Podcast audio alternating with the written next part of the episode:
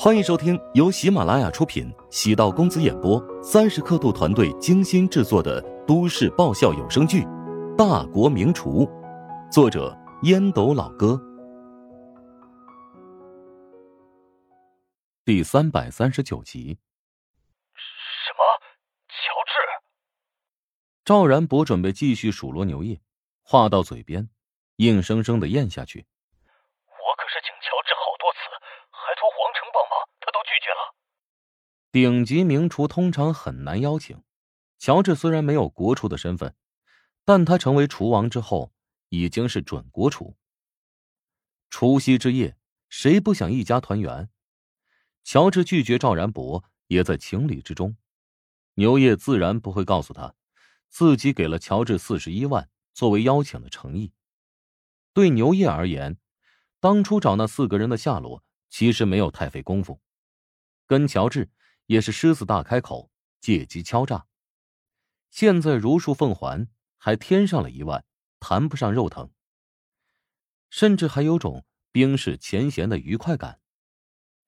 牛业轻描淡写的解释：“我跟他有生意往来，老爷子对乔治的厨艺念念不忘。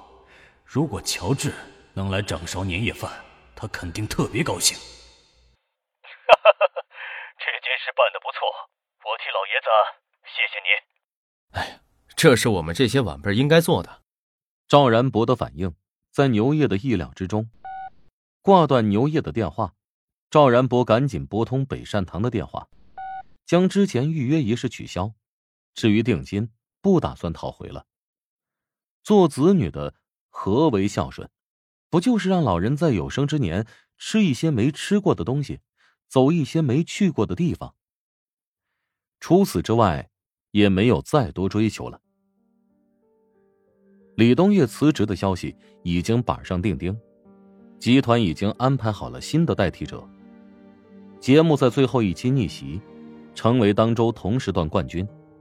集团对此高度重视，安排台柱子之一巩辉接替李东岳的工作。栏目组的人员人心惶惶，谁也不知道谁会成为此次人员清洗的倒霉蛋。陶如雪抵达办公室，便被巩辉喊进去。巩辉正在收拾屋子，李东岳的东西被他整齐的。搁在两个大箱子里，他手里拿着自己的档案袋，轻柔的搁在书橱内，背身与陶如雪道：“我代表集团诚恳的邀请你继续留在栏目组，我们接下来会有新的节目，而且明年的第二季节目，你缺一不可。”陶如雪微微一怔，她没想到事情会有这么大的变化。见陶如雪没有反应，巩辉将辞职信丢还给陶如雪。我很期待咱俩的合作，一定会蹦出精彩的火花的。陶如雪看了一眼巩辉雪亮的眼眸，鼓起勇气将信封拿到手中，撕成两半。谢谢你的认可，我不会让你失望的。哼，让我失望与否并不重要，关键的是，你不能让喜欢你的观众失望。你现在可是很有人气的女主持人。出了巩辉的办公室，陶如雪第一时间。便是想给乔治打电话，乔治却默契的先将电话打了进来。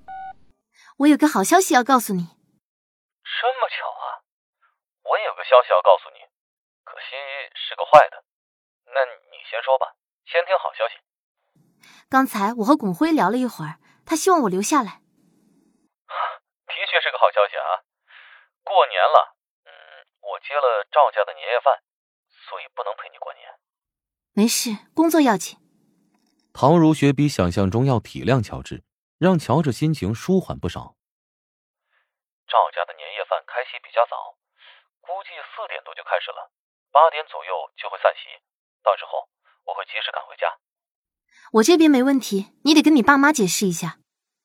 嗯，他们会理解我的。年夜饭，厨师上门，已经悄然流行很多年。既省去了做饭的辛苦，又能感受家的温馨。菜单能定制，家人也解放了。尤其是有权势的人家，年夜饭都会找当地的名厨，这也成了炫耀实力的一种方式。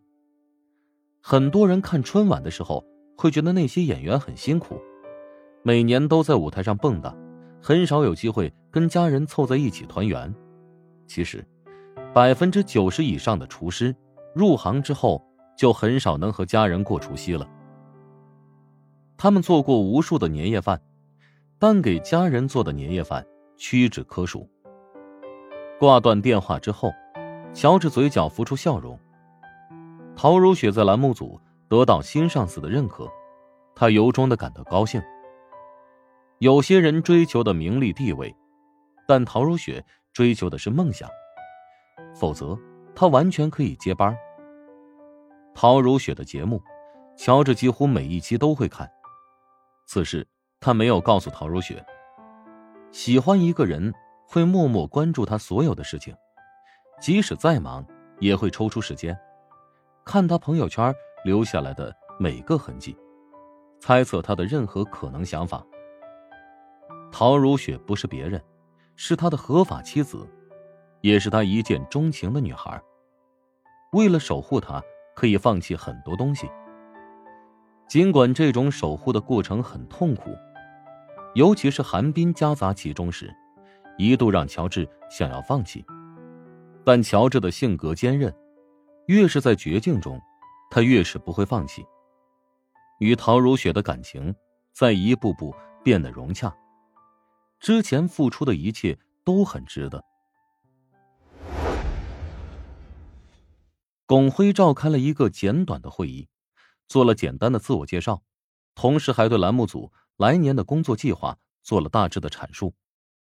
明年栏目组预计还要完成两个新节目的策划。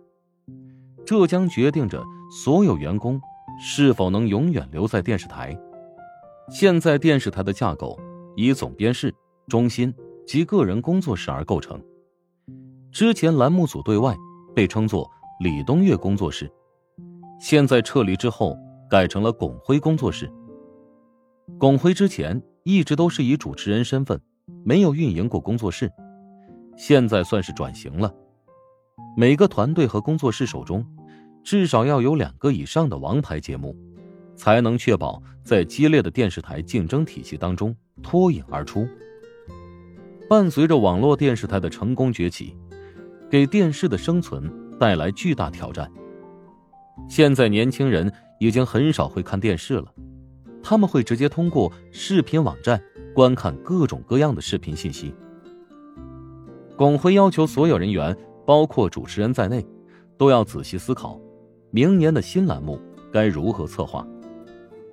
陶如雪对巩辉有了新的认识，难怪他能成为淮南省电视台的殿堂级主持人，不仅拥有优秀的主持人业务素质，而且在宏观视野上站在极高的位置。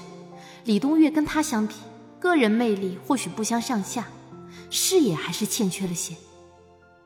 陶如雪内心。还是颇为激动。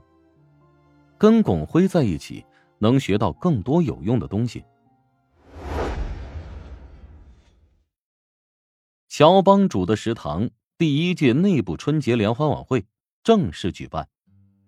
在总经理陈雪华的安排下，员工早在半个月之前便开始排练节目。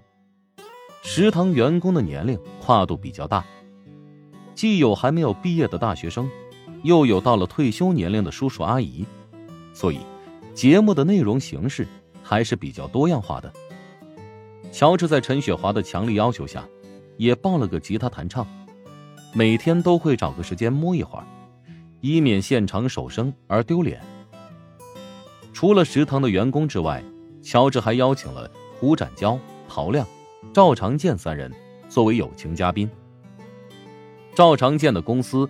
也在年前搞了个联欢会，在公司会议室摆了瓜子水果。赵长健将一叠叠的现金发给了每个员工。现在看来，有点枯燥乏味，有点遗憾。他觉得年会还是像这样，有点仪式感才对。胡展娇内心满是羡慕。我这兄弟还真是牛掰啊，不声不响就弄出了这么大的事业。外人眼中，乔治是陶南方的女婿，肯定沾了陶南方不少光。胡展娇知道乔治的心酸。高楼大厦可不是一夜建成，而是通过无数个日夜，慢慢搭建堆砌出来的。换位思考，如果给他同样的条件，也无法取得成功。乔治当初能跟丈母娘争取到一百万的启动资金，那也是靠着自己的本事，帮怀香集团化解了矛盾。至于后来第二天将营业额做到二十多万，那是靠着自己出色的营销思维。现在胡展娇的账户上躺着好几千万，钱不是大风刮来的，而是通过缜密的计划，一步步完成的。本集播讲完毕，感谢您的收听。如果喜欢本书，请订阅并关注主播。喜马拉雅铁三角将为你带来更多精彩内容。